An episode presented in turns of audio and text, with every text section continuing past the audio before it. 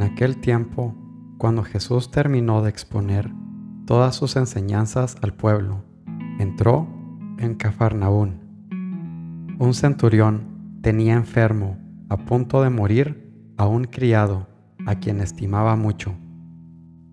Al oír hablar de Jesús, el centurión le envió unos ancianos de los judíos, rogándole que viniese a curar a su criado. Ellos presentándose a Jesús, le rogaban encarecidamente, merece que se lo concedas, porque tiene afecto a nuestra gente y nos ha construido la sinagoga. Jesús se puso en camino con ellos, no estaba lejos de la casa, cuando el centurión le envió unos amigos a decirle, Señor, no te molestes, no soy yo quien para que entres bajo mi techo.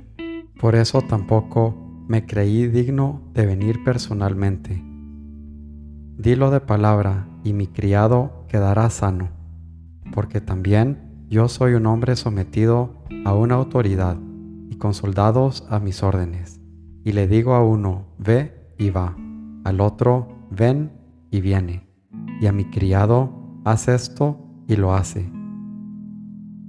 Al oír esto, Jesús se admiró de él y volviéndose a la gente que lo seguía, dijo, Os digo que ni en Israel he encontrado tanta fe. Y al volver a casa, los enviados encontraron al siervo sano. Lucas 7, 1 al 10.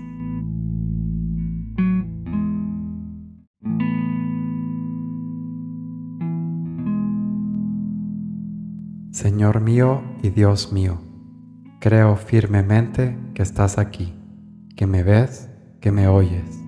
Te adoro con profunda reverencia. Te pido perdón de mis pecados y gracia por hacer con fruto este rato de oración. Madre mía Inmaculada, San José, mi Padre y Señor, Ángel de mi guarda, interceded por mí.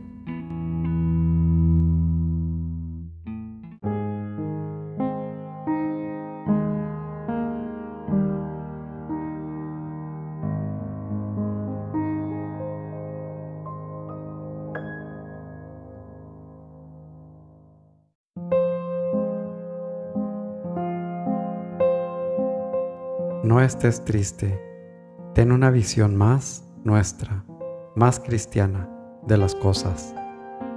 Quiero que estés siempre contento, porque la alegría es parte integrante de tu camino. Pide esa misma alegría sobrenatural para todos. Lete turcor, querentium dominum. Alegres el corazón de los que buscan al Señor. Camino San José María.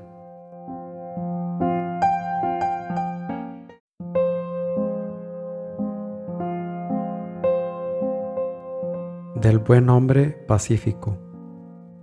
Ponte primero a ti en paz y después podrás apaciguar a los otros. El hombre pacífico más aprovecha que el letrado. El hombre que tiene pasión, el bien convierte en mal y de ligero cree lo malo. El buen hombre pacífico todas las cosas echa a la mejor parte.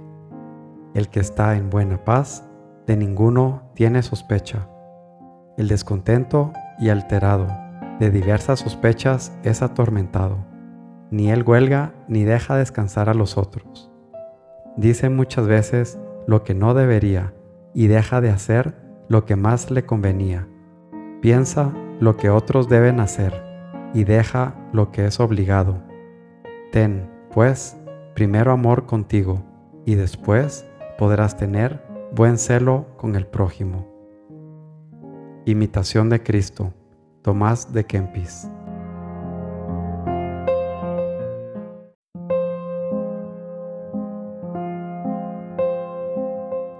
Sequedad interior no es tibieza. En el tibio el agua de la gracia no empapa, resbala.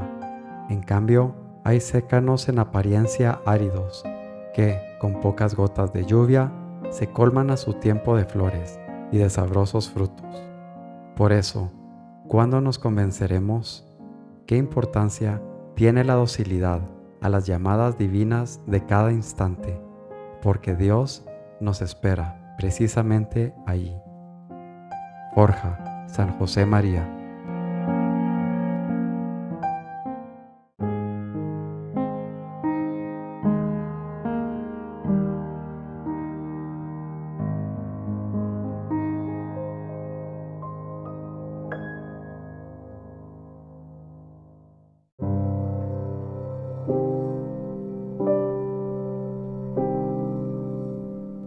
Buenos días, Padre Dios.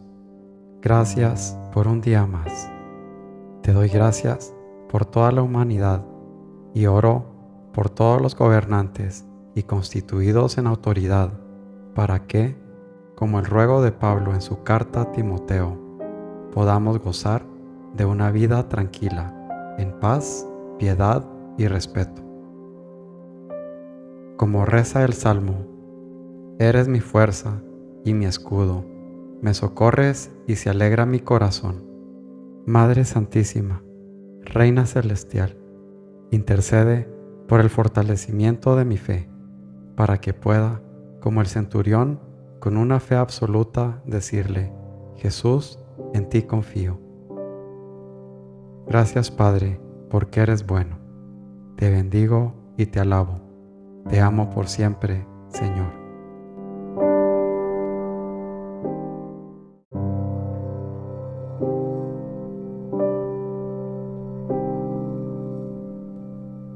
Gracias, Dios mío, por los buenos propósitos, afectos e inspiraciones que me has comunicado en esta meditación. Te pido ayuda para ponerlos por obra. Madre mía Inmaculada, San José, mi Padre y Señor, Ángel de mi guarda, interceded por mí.